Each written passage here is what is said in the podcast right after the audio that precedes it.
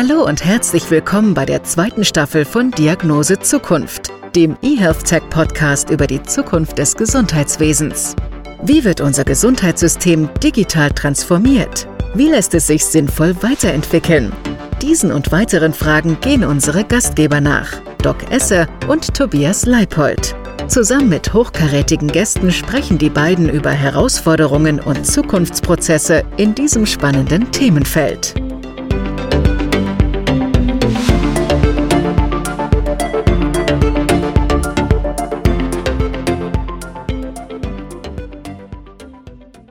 Herzlich willkommen zu einer neuen Episode der Diagnose Zukunft. Heute geht es um die Themen Prävention und Gesundheitsförderung. Und was mich total freut ist, heute endlich mal vis-à-vis -vis mit dir, Tobias. Wir haben uns ja bisher immer nur quasi digital unterhalten können. Aber jetzt macht es gerade möglich, du bist zu Besuch in Essen. Super. Und du siehst noch besser aus als auf dem Foto in live. Wunderbar. Aber zu Gast ist heute Dr. Axel Endres. Er ist CEO der, von Skyan. Skyan ist das erste Angebot für ganzheitliche Gesundheitsmanagement im Unternehmen.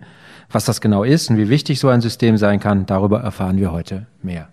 Und auch darüber, wie solche Ideen die Medizin weiter nach vorne bringen können, wenn wir mal auf Vorsorge und Prävention schauen. Wir blicken aber auch natürlich auf die Digitalisierung und wie Startups wie Skyan unser Gesundheitssystem weiterentwickeln. Ich freue mich auf das Gespräch. Beim Tobi weiß ich das auch. Und Absolut. Axel, Wer dich nicht kennt, der soll dich jetzt kennenlernen. Also stell dich doch einfach mal unseren Zuhörenden vor. Sehr gerne. Hallo Ivy, hallo Tobias, vielen Dank für die Einladung erstmal. Und ähm, ja, ihr habt es gerade schon gesagt, ich bin Gründer von Skyan und wir haben uns zum Ziel gesetzt, wir wollen das Thema Gesundheitsförderung in Unternehmen wirklich einmal grundlegend neu denken und eigentlich ausschließlich in der Richtung, wonach es dem Wortsinne nach eigentlich gehen müsste nämlich Gesundheit zu fördern und wirklich sich ausschließlich darum zu kümmern. Aber du kannst dich ja erstmal selber beschreiben. Wie ist denn dein Werdegang? Mein Werdegang. Du bist ja nicht als Dr. Axel geboren. Das ist, das ist wahr. Ich, hab, ähm, äh, ich bin Rheinländer, also ich bin in Düsseldorf auf die Welt gekommen. Das darf man gar nicht so richtig erzählen, weil ich dann aufgewachsen bin in der Nähe von Köln und dann. Nö, das macht dich jetzt sympathisch.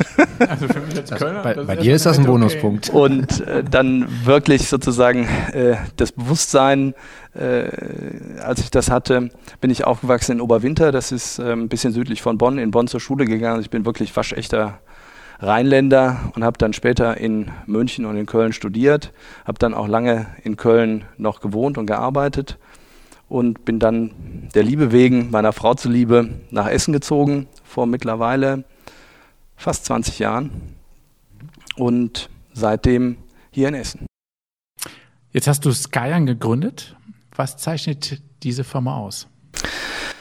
Ich habe das ja gerade schon gesagt, Skyan will wirklich sich ausschließlich um das Thema kümmern, wie kann man Gesundheit fördern. Und wir haben uns den Markt damals angeguckt, wie funktioniert eigentlich Gesundheitsförderung in Unternehmen heute.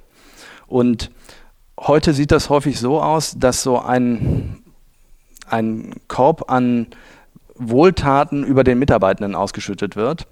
Und was wir aber total oft gehört haben, ist, dass es zu Frustration führt, eigentlich bei allen Beteiligten, bei denen, die es organisiert haben, weil ganz wenig nur mitmachen und letztlich auch bei den Unternehmenslenkern, weil gefühlt irgendwie kein Ergebnis rauskommt. Und wir haben gesagt, wir müssen uns mal damit befassen, woran liegt es eigentlich, dass das nicht so richtig funktioniert.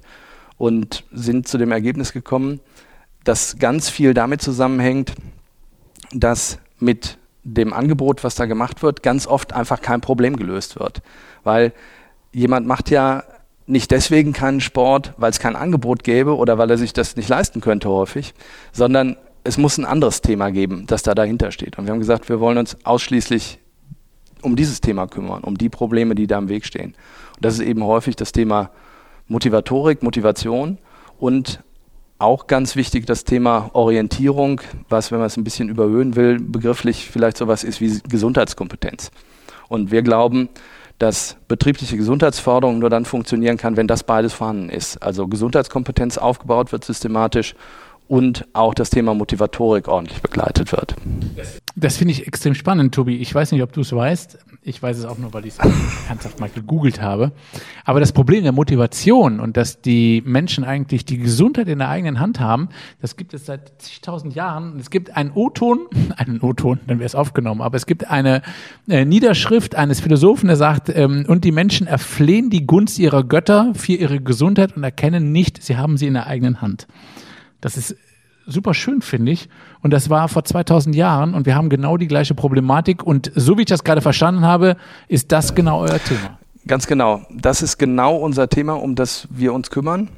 Mhm. Und wie gesagt, die Lösung liegt aus unserer Sicht genau in diesem Zweischritt. Eben im ersten Schritt Gesundheitskompetenz aufzubauen, also wirklich mal die Frage zu beantworten, womit fange ich ganz persönlich denn an? Was macht denn Sinn für mich? Also nicht für jeden ist Fitnessstudio das Richtige oder Laufen gehen oder eine bestimmte Art von Ernährung oder was auch immer. Und ich muss irgendwie ein Gefühl dafür bekommen, was macht Sinn für mich selber. Diese Frage muss ich beantworten. Und das hat ganz viel mit Gesundheitskompetenz zu tun. Und das kann man gemeinsam erarbeiten. Das klingt auf jeden Fall schon mal gut. Und den Menschen soll es also besser gehen. Und Heivis Lieblingsfrage ist ja immer dann, jetzt mal konkret. Ja? Also, äh, wie, wie kann Skyan dabei behilflich sein dass wir uns einfach besser fühlen und äh, vielleicht auch bessere Ergebnisse schaffen.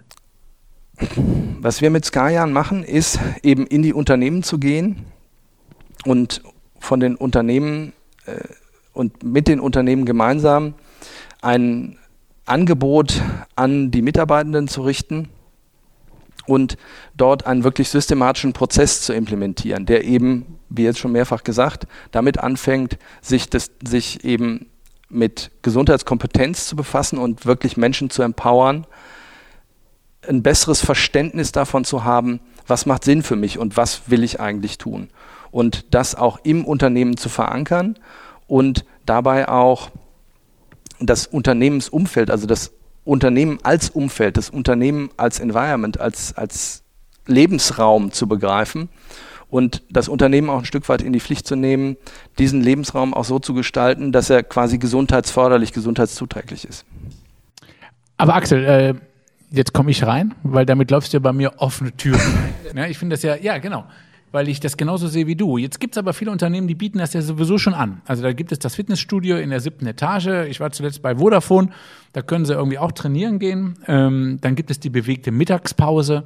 Da holen die sich einen Personal Trainer, da kannst du in der halben Stunde, wo die anderen sich den Wams vollschlagen, stattdessen Selbstachtsamkeitsübungen machen, aber auch ein bisschen Koordinationstraining. Mm, das ist ja jetzt erstmal nicht neu. So, dann gibt es natürlich noch die Möglichkeit, äh, ganz heißer Scheiß, Tobias, ich wusste gar nicht, aber es gibt genetische Veranlagungen, ob du der Fitness, ähm, äh, äh, also ob du ein Typ bist, der eher Kraftsport macht oder ob du der Typ bist, der Ausdauersport macht. Kannst du auch noch testen lassen, dann weißt du schon mal. Äh, sag mir gerne wo. ich halte davon ehrlich gesagt gar nichts, weil da geht es ja um Spitzenleistung, ehrlich gesagt. So, jetzt kommst du nochmal mit deiner ähm, mit deiner neuen Geschichte. Das heißt, was macht ihr denn dann konkret? Also ihr geht dann hin und da sitzt der Doc Esser bereits am Schreibtisch. Bam. Hat sich heute noch nicht bewegt. Ich setze setz nochmal da an, was du eben gesagt hast mit dem Fitnessstudio. Ja. Ähm, ja. Ich habe das tatsächlich mal einmal erlebt. Da war ich bei einer Firma, die hat ein ganz tolles Fitnessstudio. Mhm. Ähm, sensationelle Ausstattung, ganz tolle Geräte, ausschließlich betrieben von ähm, Physiotherapeuten, also wirklich bestens. 24-7 geöffnet. Einzige Problem, als ich da war, war außer mir sonst niemand da. Also außer dem Personal. es war wirklich niemand da drin. Und das ist genau das Thema.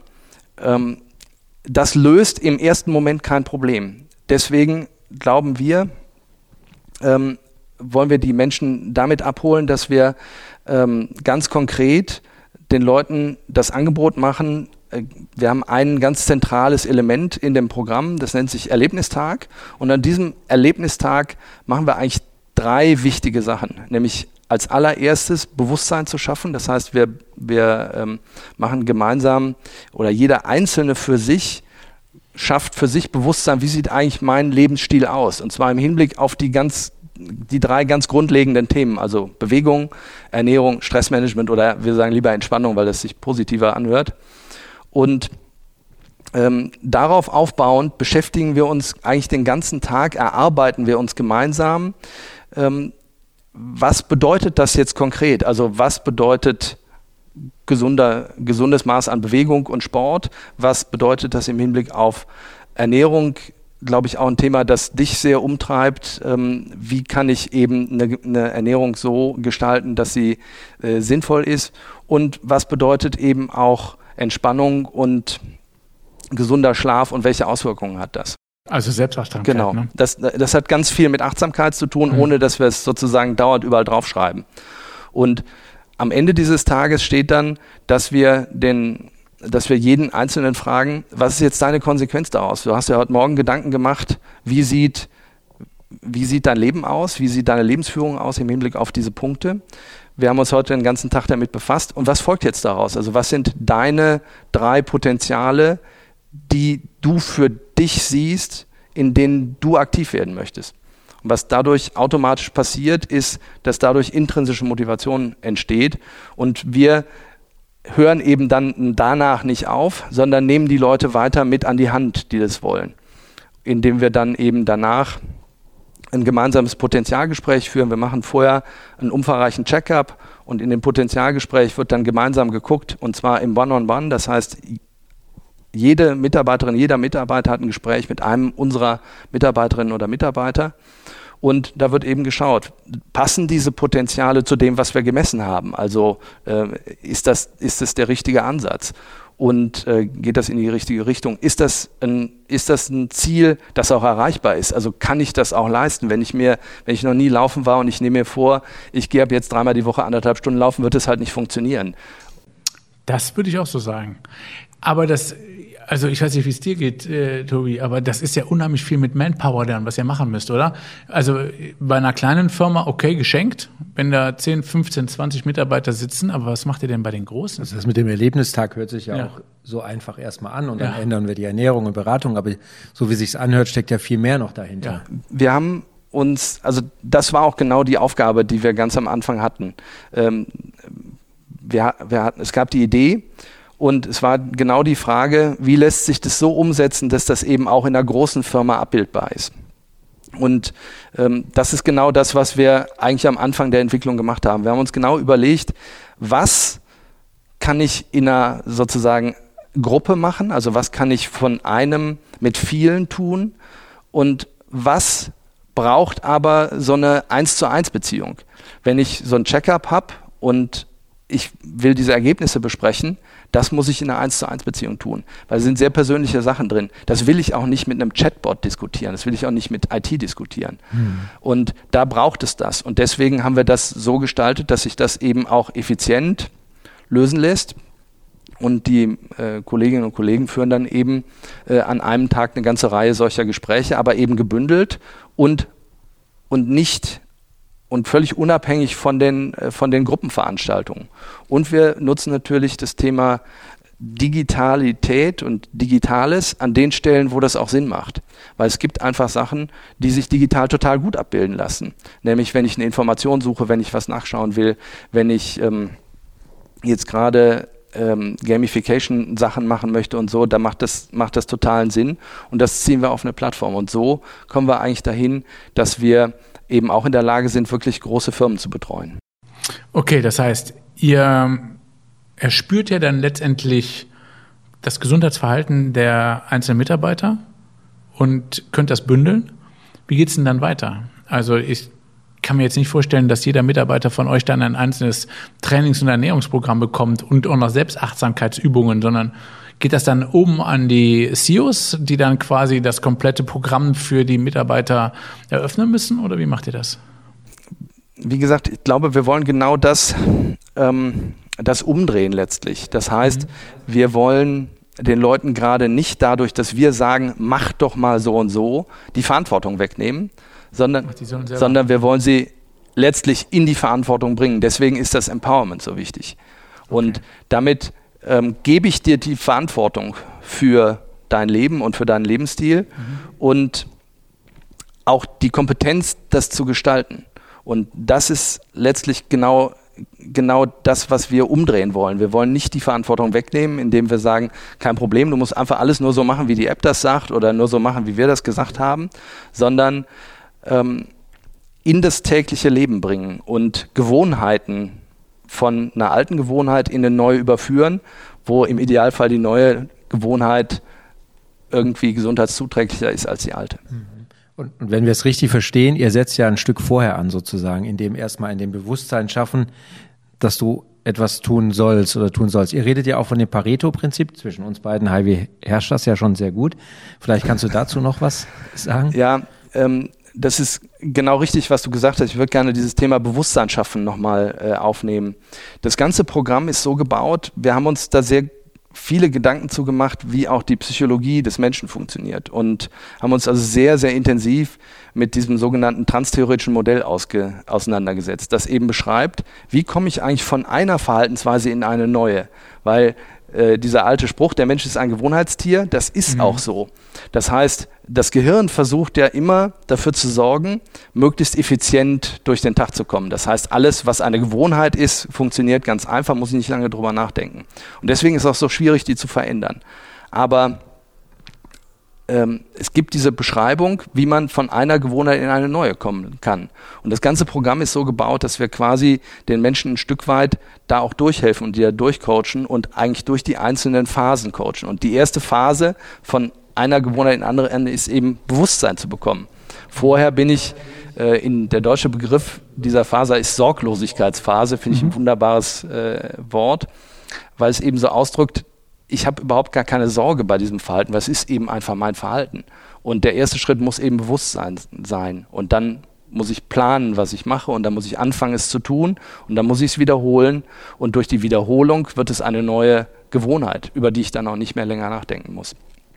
Und das Pareto-Prinzip ist aus meiner Sicht direkt eingebaut in das ganze Verfahren dadurch, dass wir, dass der Ablauf, ich habe das ja eben schon so ein bisschen beschrieben, dass wir den Leuten auch nicht, erstens nicht vorgeben, was die Dinge sind, an denen die möglicherweise arbeiten wollen oder sollen, sondern die das für sich selber äh, festlegen und dass wir sagen, such dir am liebsten drei Potenziale aus, nicht acht, sondern drei.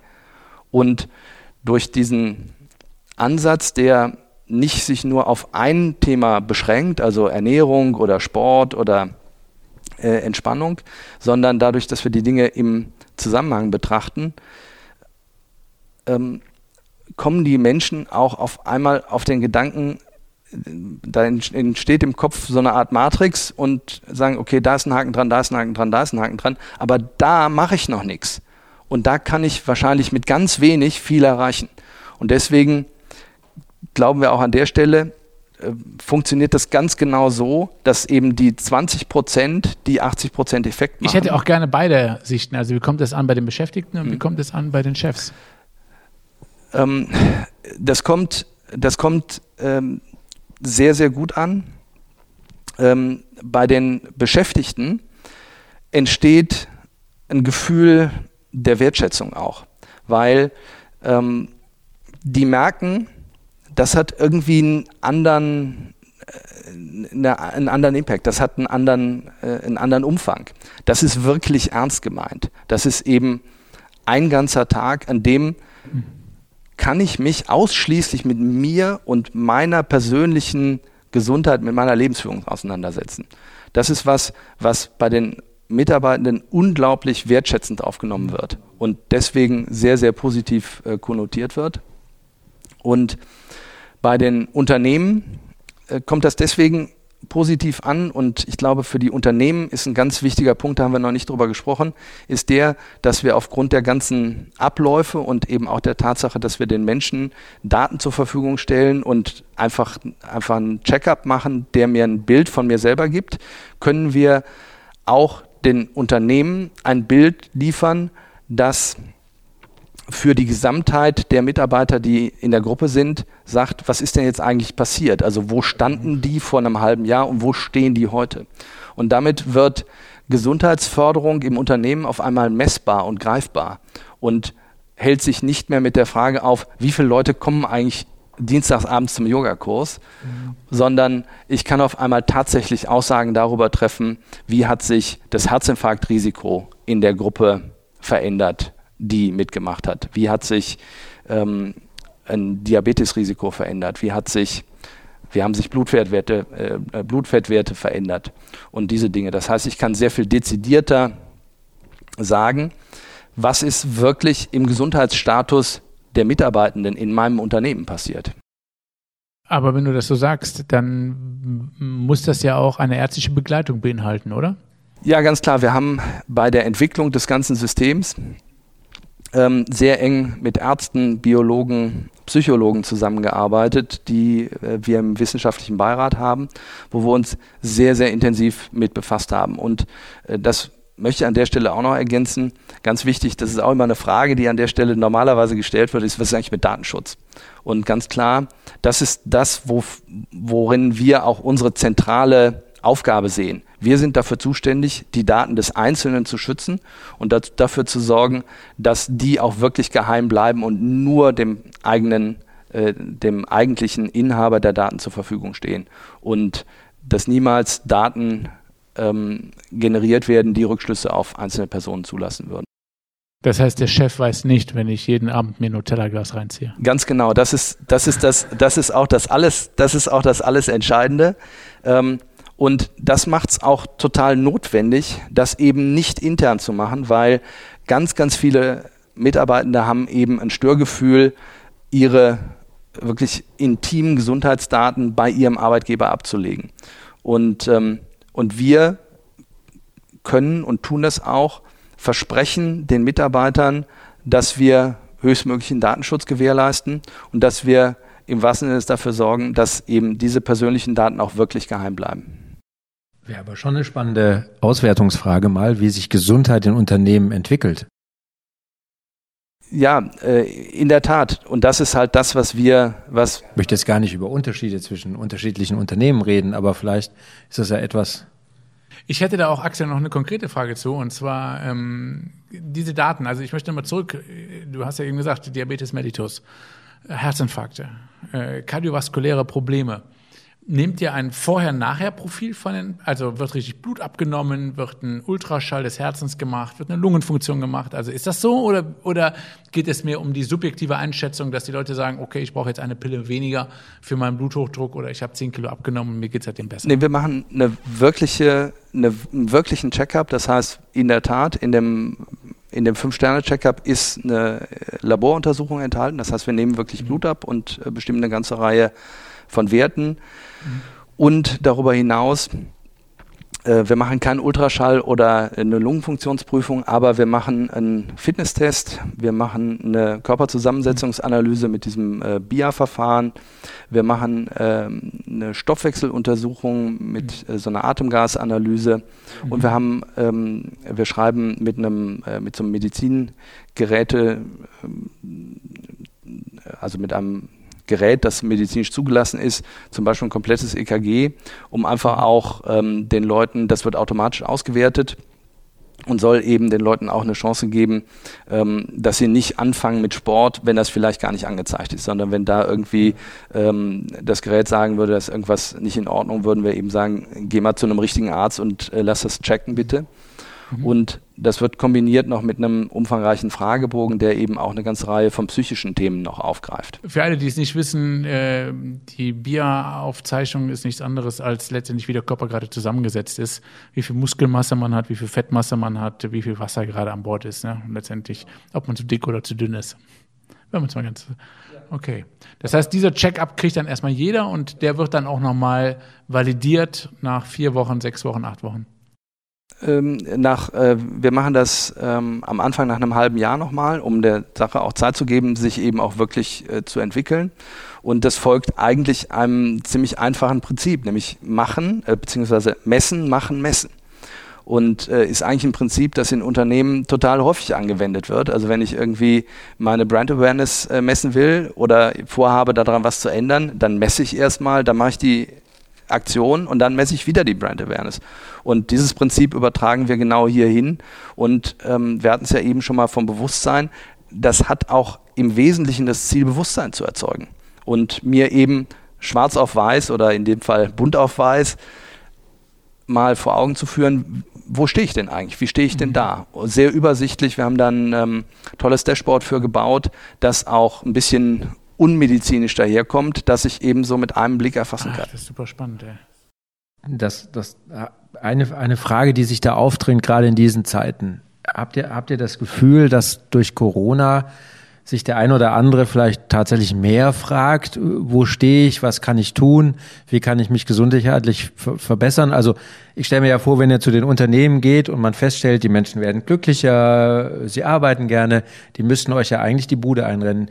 Merkt ihr da irgendwas in diesen, in diesen Corona-Zeiten? Ja, absolut. Ähm, Corona hat die Situation schon verändert ich habe ganz am Anfang, als das losging mit Corona, habe ich gedacht, okay, kurzfristig ist das für uns eine Katastrophe und ähm, wird für uns eine schwierige Zeit werden. Mittel- bis langfristig, glaube ich, wird es uns total helfen, weil einfach die Awareness für das ganze Thema ein ganz neues wird. Und genau das passiert jetzt auch. Ich habe jetzt ähm, häufiger mit Unternehmern gesprochen, mit leitenden äh, Mitarbeitern in Unternehmen, die sagen, ich glaube, wir müssen jetzt einfach mal was machen. Wir können das jetzt nicht mehr so laufen lassen. Ich merke das, dass meine Mitarbeitenden im Unternehmen, ich merke, dass, dass, die, dass da eine Anspannung da ist, die sich irgendwie Bahn bricht. Und ähm, ich will das so nicht laufen lassen. Ich möchte da in eine aktive Rolle kommen und ich möchte da aktiv ähm, helfen und äh, was beitragen, dass sich die Situation verändert. Und insoweit äh, ist das absolut so, dass Corona ähm, das ganze Spielfeld aus meiner Sicht total verändert hat. Axel, du sagst ja selbst, der Mensch ist ein Gewohnheitstier und ähm, ich versuche das immer so äh, für meine Patienten oder auch für das Publikum irgendwie runterzubrechen, dass ich sage, Lebensqualität und Lebensquantität. Auf der einen Seite muss man sagen, gesund gestorben ist trotzdem tot. Das ist auch schlecht. ja, das heißt, wenn du irgendwie die ganze Zeit du dich selbst kastaneit hast, dann war es nicht gut. Auf der anderen Seite muss man sich natürlich auch überlegen, möchtest du einen Kurzfilm haben oder möchtest du einen Langfilm mit Überlänge, also einen Blockbuster? Und so wie das bei dir klingt, ihr nehmt ja wirklich die Menschen und versucht denen zu erklären, wie sie ihren Schweinehund so klein wie möglich halten und wirklich eine Lebensstiländerung auf Dauer schaffen. Ja, ganz genau. Und ich finde die Begrifflichkeit auch toll mit dem äh, Langfilm und dem Kurzfilm. Weil genau darum geht es am Ende. Und am besten wäre ja ein Langfilm mit einer hohen Lebensqualität. Da, da müssen wir am Ende des Tages nämlich eigentlich hin. Und dafür haben die Menschen eigentlich alle Mittel für sich selber in der Hand. Und es geht eben darum, diese Hebel auch gut zu, gut zu bedienen und eigentlich für sich selber eine Bedienungsanleitung zu kommen. Ich meine, ähm, dir ist das total klar. Ich fand das, äh, als ich das gelernt habe ähm, vor kurzem, fand ich das eine erschreckende Zahl. 70 Prozent aller vorzeitigen Todesfälle sind lebensstilbedingt. Und ähm, das muss man sich mal vorstellen, was das auch in den Unternehmen heißt. Ich habe vor 14 Tagen mit einem ähm, Verwaltungsleiter von einem nicht ganz kleinen Unternehmen gesprochen, der sagte, ja, wir haben hier 1800 Leute ungefähr, bei uns stirbt pro Jahr einer. Wahnsinn. Wie sieht es bei dir aus, Tobi? Was macht deine Firma für Prävention? Und äh, was würdest du sagen? Wie ist die Motivation bei den Mitarbeitern? Wie ist die Motivation übrigens bei dir? Jetzt, jetzt kann ich ja nichts Falsches sagen, aber was wir tun, ist, dass wir uns ganz oft freuen. Und wir haben zum Beispiel auch ein internes Glückstagebuch eingeführt, sodass wir tatsächlich überlegen, was waren heute den ganzen Tag für schöne Dinge. Und äh, wenn ich das, also heute Abend zum Beispiel hier so höre, dann ist das auch ein schönes Ding, weil ähm, ich gebe die Hoffnung nicht auf, dass Prävention vielleicht doch nochmal irgendwann eine größere. Das heißt, deine Firma ist auch aktiv in der Prävention und ihr bietet euren Mitarbeitern auch die Möglichkeit an, sich auszuleben, wenn sie denn wollen. Ich denke, wir bieten schon ordentlich viel Freiheiten an. Und äh, wir haben jetzt präventiv schon mal äh, Duschen auch bei uns zum Beispiel eingebaut, dass wir eben die Möglichkeiten bieten, individuell, nicht per Glück und Order Mufti was drüber zu schütten, aber wer möchte, äh, kann, kann gerne auch äh, eben entsprechend in die Fitness ein, ein, einsteigen, was jetzt tatsächlich mehr und mehr genutzt wird, trotz Corona. Finde ich super. Also ich bin ja einer derer, die in der Mittagspause nochmal so ein Workout machen, ne? Ich finde das ja wirklich schön. Dann sitze ich wirklich in meiner Kaschemme unten. Also es hat noch nicht mal Fenster in mein Oberarztzimmer, aber dann hänge ich da halb nackt und mache so eine halbe Stunde Training. Und ich bin danach schweißnass, gehe dann duschen und ähm, fühle mich danach aber einfach deutlich besser, deutlich klarer und deutlich effizienter. Die anderen hauen sich dann einfach das Kantinenessen rein, sind postprandial. Also für alle, die keine Mediziner sind, ne, die sind einfach super müde ich bin eigentlich topfit und ich finde solche Sachen wie dein Unternehmen, Axel, das muss man unfassbar unterstützen. Was ich ganz spannend finde, ist, ähm, du bist ja letztendlich, ähm, ist euer Produkt ein Mix aus digital und analog. Und das finde ich auch an dieser Stelle wieder etwas besonders, weil äh, Tobi und ich, wir haben ja momentan ganz viel mit Digitalem zu tun. Und du bist jetzt der Erste, der so ein bisschen, ja, wie nennt sich das, Twitter? Ja, der mit so einem Twitter-Produkt um die Ecke kommt. Siehst du denn daran jetzt den nächsten Erfolg beziehungsweise das Potenzial? Also wir, sagen, wir versuchen das Hybrid zu nennen. Ob das ein besserer Begriff ist, das weiß Publikum ich nicht. verzeiht mir so viel. ähm, ja, also wie gesagt, wir nennen das Hybrid, weil ich davon überzeugt bin. Es gibt Themen, die sind total gut aufgehoben in der digitalen Welt und es ist total sinnvoll, das digital zu lösen. Also wenn ich irgendwelche Informationen suche, die ich jetzt haben will, dann gibt es einfach nichts Besseres, als wenn ich das digital unterstütze und das in dem Moment finden kann. Aber wenn es eben um die Besprechung von so einem Checkup geht, das will ich nicht mit einem Chatbot besprechen. Das möchte ich gerne mit jemand aus Fleisch und Blut besprechen. Der muss mir nicht gegenüber sitzen. Das kann ruhig über einen Videochat sein, das kann auch am Telefon sein. Aber ich möchte da wahrgenommen werden, auch als Mensch wahrgenommen werden. Und deswegen glaube ich, dass es gerade in dem Thema Gesundheitsprävention ganz wichtig ist, bestimmte Bereiche auch wirklich in einer menschlichen Kommunikation, in einem Gespräch miteinander zu äh, besprechen so, und zu lösen. Jetzt fragen Tobi und ich uns ja die ganze Zeit, wie sieht denn die Gesundheitsprävention bei euch aus? also ich stelle mir das ja so vor, morgens um sieben trefft ihr euch, halbe Stunde Yoga, Stretching und dann erstmal zehn Kilometer. Oh, und danach ab in die Firmen. Richtig? ähm, also sagen wir mal so, wir sind ja ein Startup, das heißt, wir können uns, wir können uns die, die ganz großen Sachen. die ganz großen Sachen können wir uns noch nicht leisten. Aber was wir, äh, was wir zum Beispiel äh, absolut machen, ist, dass wir ähm, zeitlich, örtlich totalen Freiraum geben. Also ähm, bei uns kann jeder da arbeiten, wo es für ihn gut ist, ähm, solange das irgendwie passt. Das heißt, wir äh, tun das an der Stelle auch, wenn wir gemeinsam essen, achten wir darauf, dass wir irgendwie auch ein bisschen vernünftige Sachen zu uns nehmen, dass es eben nicht zu den postprandialen Effekten kommt, äh, die da schlicht entstehen können. Ähm, aber sind wir eben auch genau wieder bei dem Thema, den richtigen Nährstoffmix zu finden, kann da extrem helfen. Und ähm, wir versuchen einfach im Unternehmen auch die Alternativen da zu haben, äh, die es einfach gibt, dass es, dass ich nicht mir, äh, dass ich nicht alles mit Zucker süßen muss, sondern dass ich irgendwie auch eine ähm, gesündere Alternative finden kann, äh, die dafür zur Verfügung steht. Wenn wir ein Meeting haben, äh, stellen wir nicht, äh, nicht die klassischen Kekse auf den Tisch, sondern Leckeres. Es gibt äh, zum Beispiel Kokosflakes oder, oder Nüsse oder so, so ein Zeug, ja. Mhm. Was für eine Erfahrung hast du mit ja, ärztlichen Kollegen von mir? Wie finden die das? Sagen die puh oder sagen die boah, mega? Es gibt das eine wie das andere. äh, es gibt wirklich das eine wie das andere. Äh, es gibt ärztliche Kollegen, wie du so schön sagst, die dem, dem extrem skeptisch gegenüberstehen. Das würde mich interessieren. Es muss doch jedem Arzt, jedem, jeder Ärztin doch aus der Seele schreien, wie geil das ist.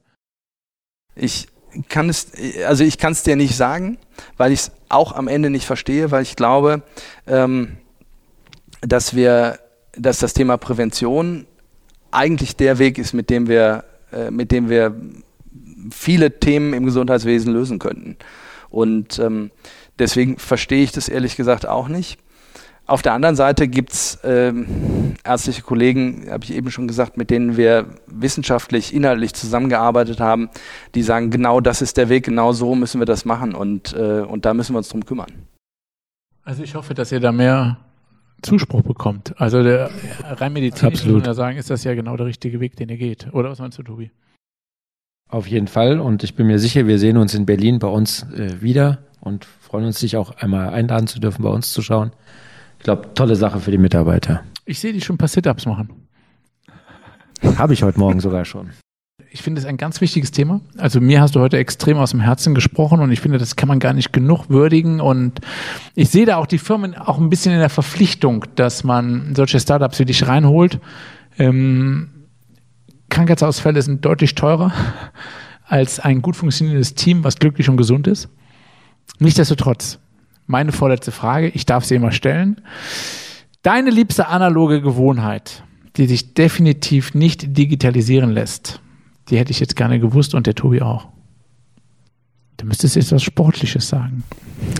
Nee, ich sage was anderes. Meine liebste, meine liebste analoge Gewohnheit ist, ähm, abends zehn Minuten Klavier zu spielen. Ähm, ich kann, äh, ich kann nicht besonders, ich kann nicht besonders gut Klavier spielen, kann ich schon mal direkt dazu sagen. Ich habe nämlich erst vor zweieinhalb Jahren damit angefangen. Ähm, aber das ist für mich, ist das meine Form von Meditation, wollen wir mal sagen. Weil das für mich eine totale Entkopplung vom Tag bedeutet. Einfach die, manchmal sind das nur fünf Minuten oder zehn Minuten, ähm, die ich mir dafür Zeit nehme. Ich mache das aber quasi jeden Tag, um einfach mich vom Alltag zu entkoppeln und einfach diese, diesen kurzen Moment für mich auch zu haben. Finde ich ganz schön und da kann ich auch bestätigen, das wird sich niemals digitalisieren lassen, dieses Gefühl an einem Instrument zu sitzen und Töne zu entlocken. Und man muss auch kein Profimusiker sein. Definitiv nicht. Darum geht es gar nicht.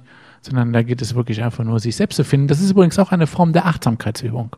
Ja, unbedingt. Das ist ganz hervorragend, weil dann würde ich vorschlagen, wir geben jetzt hier noch ein kleines Konzert gleich im Anschluss, bevor wir vielleicht auch, weil wir uns heute sehen, einmal anstoßen werden. So viel darf hier verraten werden. Aber vorher noch die allerletzte Frage, die wir dir stellen dürfen. Wie lautet denn deine persönliche Diagnose Zukunft? Hervorragend. Ähm, ähm, wie lautet meine persönliche Diagnose Zukunft? Das kann ich dir sagen. Äh, da kann ich, glaube ich, ganz gut mit unserer Vision antworten. Ähm, meine Diagnose Zukunft lautet, und das ist eben gleichzeitig unsere Vision als Skayan, ist, jedes Unternehmen besteht aus Menschen, die den eigenen Weg zur persönlich besten Leistungsfähigkeit gehen. So lassen wir das stehen. Und das liebe Zuhörerinnen und Zuhörer, war wieder mal eine Folge von Diagnose Zukunft mit dir, Axel Endres, CEO von Skyan und natürlich Tobias Leipold und dem Ollen Doc Esser.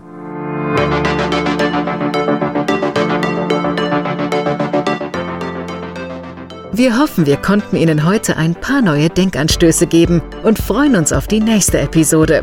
Vielen Dank fürs Zuhören. Bleiben Sie gesund.